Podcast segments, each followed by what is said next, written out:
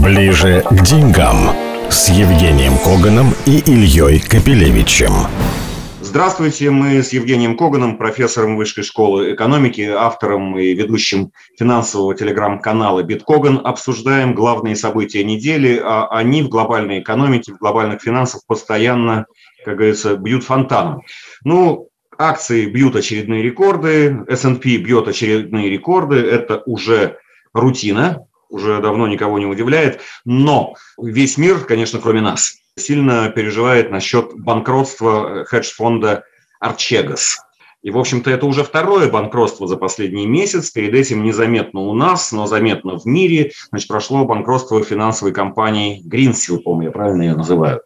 Там э, все время фигурируют банки, которые активно участвовали. И там, и там Credit Suisse я видел в заголовках под, э, под вопросом. Э, значит, почему вообще там оказывается нестабильным финансовый сектор? Вот у нас, в нашей богоспасаемой стабильной стране, что-что, а финансовый сектор вообще тишь, гладь и божья благодать. А там льются деньги рекой, все растет, и тем не менее почему-то банкротятся финансовые компании, Арчегас в частности. И чем это грозит? Почему все так волнуются? Ну, во-первых, у нас тоже не тише благодать. И насчет тише благодати ты спроси, пожалуйста, тех банкиров, которые лишают периодически лицензии. По-моему, у них немножко другие точки зрения. Но неважно. Ну, там лишают Теперь... лицензии таких банкиров, которых мы, так сказать, впервые слышим о них, когда их лишают лицензии. Да. Теперь, что касается рынков. Знаешь, есть старое выражение. Как говорила тетя Циля, женщина была создана для того, чтобы мужик не сдох от счастья. Так вот, в данном случае все эти ситуации с Арчегасами и другими созданы для того, чтобы мы не расслаблялись и понимали, что фондовый рынок – это не то место, где только зарабатывают. Я шучу, естественно. Основная проблема этого фонда не в том, что, собственно говоря, была проблема этого фонда, и даже не в том, что и Намура, и Credit Suisse потеряли огромные деньги, а заодно ряд других очень крупных инвестдомов. И особо, кстати говоря, большие проблемы у Credit Suisse. А все эта история нам дает вот о чем, э, так сказать, задуматься. Дело в том, а сколько же еще таких вот арчегасов-то? Что это за фонд был? Фонд работал на марже. Это значит, что если у тебя рубль, тебе еще инвестбанки дают 5 рублей, 4 рубля и говорят, гуляй на всю Ивановскую. Есть для этого специальные, скажем так, хитрые инструменты. Иногда настолько хитрые, что даже сами банкиры, которые оперируют этими делами, не в состоянии понять все-таки объем проблемы. Вот весь ужас. То есть ты понимаешь, что интересно? Банки, с одной стороны, останавливают платежи на тысячи долларов, придираясь к вопросам комплайенса, и заставляют нас открывать счета месяцами, а с другой стороны делают ляпы на миллиарды долларов. И у меня вопрос, а где еще косяки? Вот для меня это главное. Жень, а вообще можно понять, вот где нашелся косяк, на который могли наступить Green Seal и Archegos, когда вроде косяков нет? У всех компаний э, ценные бумаги, облигации, все-все, все финансовые инструменты в порядке, потому что поливают триллионами долларов все это. Проблема в одном. Дело в том, что есть такая штука, называется margin call. В тот момент, когда тебе дают кредит, это означает, что нужно вести очень жесткий, четкий риск-менеджмент. То есть, иначе говоря, в тот момент, когда акции хоть немного проседают, с тебя должны потребовать дополнительное обеспечение. Но где косяк? А косяк в объемах. Дело в том, что рынки имеют все-таки определенную глубину. И в тот момент, когда у тебя на руках огромные пакеты, выражающиеся миллиардами долларов, например, одного эмитента, то мощные продажи могут вызвать дальнейшие цепочки продаж, маржин-колов, и тогда ну, мы видим, например, что произошло с такими компаниями, как Viacom, Discovery, Baidu или Farfetch. Viacom упал больше, чем на 60%. Ты думайся, 60% падения. И, кстати, до сих пор пока не отыграл. Discovery упал процентов на 50. Вот это очень серьезно. Это многомиллиардные компании. То есть ребята настолько увлеклись, что набрали этих позиций достаточно много. Но знаешь, что меня после э, вот этой истории с Арчегос волнует? Первое, что меня волнует, это фонд Кэти Вуд. Я специально подготовил исследование, наверное, на днях его выпущу.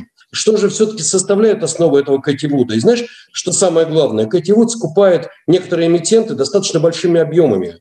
Таким образом, что в тот момент, когда у нее будут редемпшены, иначе говоря, забирание денег клиентами, и ей придется продавать этих эмитентов, то я задаю вопрос, а кто у нее купит? Ну, на хорошем рынке купит. А если рынки испортятся? Арчегусу еще повезло, что рынки хорошие. А если бы рынок был плохой, кому бы они впарили, продали вот эти гигантские объемы? Вот в чем проблема. Мы должны извлечь какой-то урок. Мы, сидящие здесь и думающие о своих личных инвестициях. А для нас очень и очень простой. 10 раз думать о своем персональном риск-менеджменте и не торговать на заемные. И понимать, что фондовые рынки имеют обыкновение, даже крупные компании, падать не только по 10-20%, но и по 50-60%. И это бывает, и это нормально. К этому надо быть готовым, понимая, что фондовый рынок не игрушки. Вот для нас самый главный урок – не торговать на заемные.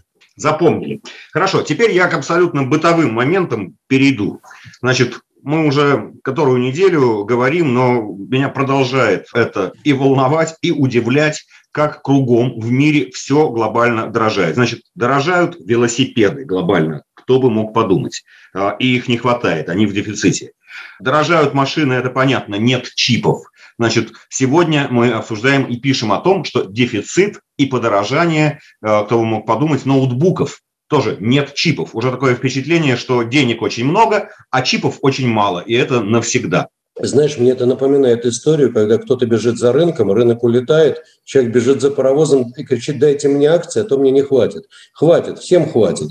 И Чего если хватит, честно, акций или чипов? Слушай, современная экономика построена таким образом, что будет дефицит чипов, построят еще пять заводов и будет переизбыток. Это вопрос времени. Еще месяц, еще два месяца, еще три месяца. Мир еще находится частично в состоянии этого полулитургического сна. Не все еще вышли на работу. Ничего, скоро выйдут на работу, и в итоге будет переизбыток чипов. А не чипов, так чего-нибудь еще. Понимаешь, свободная экономика настолько быстро восстанавливается, что, уверяю, и переизбытка чипов не будет, и автомобили в, как, в какой-то момент появятся все больше и больше. Да, и будет но вряд ли подешевеют. Не помню, чтобы они дешевели после подорожания. А это другая с дефицитом. Это уже другая история, согласен. А вообще, я должен сказать, что инфляция даже в еврозоне немножечко подняла лапки свои. Что интересно, например, инфляция в 19 странах, э, разделяющих евро, ускорилась до 1,3% в марта. То есть до этого было 0,9, а вообще до этого была инфляция чуть ли не отрицательная. То есть в конце прошлого года была отрицательная, и вдруг мы видим 1,3. Для еврозоны это очень серьезный знак. То есть, понимаешь, вот эти гигантские объемы средств, которые напечатали по всему миру, и, кстати говоря, ЕЦБ, Европейский центральный банк, тоже не отставал от всех. Ну, соответственно, все это привело к тому, что пошла вот цепочка подорожаний, и это нормально. От продуктов питания до металлов, ну, а дальше уже и чипы, и чего хочешь, и велосипеды. Ну, велосипеды, ладно, оставим это. Будем считать, что в мире резко увеличилось количество поклонников здорового образа жизни. Все посмотрели на Байдена, сказали, мы тоже так хотим, под 90 лет снова быть президентом. Или у людей Почему просто появилось нет? гораздо больше свободного времени, они меньше работают, получая за это больше денег. А, но э, вот э, к цифрам недели все-таки, значит, еще важные события, которые я хочу, чтобы ты как-то нам пояснил. Во-первых, окончательно, ожидаемо э, принята вторая большая программа Байдена в Америке, инфраструктурный пакет, еще 2 триллиона, правда, на этот раз с ростом корпоративных налогов. Значит, вот э, свободного времени у американцев будет э, меньше, поскольку безработных становится меньше, то есть все хорошо, хорошо. Какие еще главные глобальные маркеры ты бы отметил и какие ориентиры они задают? Ну, первое, вот этот план Байдена, он еще не принят. Более того, он встречает очень ожесточенное сопротивление республиканцев, которые понимают, что здесь вам не тут, и есть много проблем в этом. В частности, в плане много всего очень хорошего ремонт дорог, построение станций для электромобилей, модернизация государственных школ. То есть читаешь, прямо сердце обливается, знаешь, елею такой. Вот все, что надо. Того, что... Да, да, да, да, да. Ну, например, замена свинцовых труб, чтобы дети там не пили воду со свинцом, там, э, ремонт национальной системы водоснабжения, там, чистая вода. Все классно, кроме одного. За счет чего все это пиршество, так сказать, духа? А за счет поднятия налогов. И вот здесь вот как раз будут серьезные баталии. Почему? Дело в том, что если поднимаются налоги на корпорации, а их хотят снова поднять до 28%. И особенно, кстати, на транснациональные, которые производят не в Америке. Что хотят американцы? Они хотят перетащить производство в Америку. Это логично. И это дело стимулируют. Но одновременно-то с этим ребята укрепляют доллар, а укрепление доллара – это не есть гуд для этого. И я думаю, что следующий этап – мы об этом говорим и будем говорить, что, скорее всего, американцы начнут воевать с теми странами, которые сознательно борются за укрепление доллара и ослабление своих валют. Европейцам-то, кстати, сейчас легче дышать стало тем же немцам. Обрати внимание, Volkswagen как побежал на рынке вверх, и BMW, я думаю, очень скоро подтянутся акции. И, кстати, Daimler, вот все эти автомобилестроители, я думаю, очень скоро побегут наверх их акции. ThyssenKrupp мы, например, сейчас активно покупаем. Очень интересная идея. Я думаю, что тоже у них не все так плохо будет. Вообще много европейских концернов. В чем причина? В частности, начало некой вот этого инфляционного процесса в Европе, а с другой стороны, спрос растущий и самое главное, самое главное, это как раз то, что евро слабеет, а значит выгоднее производить в еврозоне. Вот как-то так. Ближе к деньгам с Евгением Коганом и Ильей Капелевичем. Нефть дорожает, несмотря на решение ОПЕК о частичном расширении э, добычи. Это, знаешь, вообще история совершенно феноменальная. ОПЕК согласилась увеличить то есть там принц поговорил с Путиным, не знаю, о чем они поговорили. Принц поменял свою точку зрения на 180 градусов. В итоге Саудовская Аравия увеличивает производство нефти. В итоге весь мир потихонечку э, договорились они о том, что увеличивают добычу в мае на 350 тысяч баррелей в день, на ту же сумму в июне, в июле еще больше. Более того, Саудовская Аравия согласилась начать ослабление отдельных односторонних соглашений. То есть вроде бы все увеличивают, а цена на нефть плюс 4%. Если я что-нибудь понимаю в этой жизни, то я ничего не понимаю. Но то, что произошло, произошло уникальное. Увеличилось производство, цена на нефть должна была, по идее, упасть, она выросла. Это уникально. А к чему это и почему? Ведь по-прежнему, так сказать, у нас третья волна, у нас по-прежнему полная неопределенность с темпами вакцинации и со всем прочим. У нас по-прежнему неясность вот для нас, для российских тружеников, сможем ли мы хоть куда-то полететь на майские праздники, но, судя по всему, нет. Соответственно, керосин нашей авиакомпании закупать в обычных объемах не будут. Откуда такой оптимизм на рынке? Или это все те же триллионы долларов, которые просто надо куда-то рассовать? Нет, э, оптимизм базируется, во-первых, действительно на тех триллионах долларов с одной стороны, а с другой на экономике. Смотри, э, в марте наблюдался рост очень сильный рабочих мест США.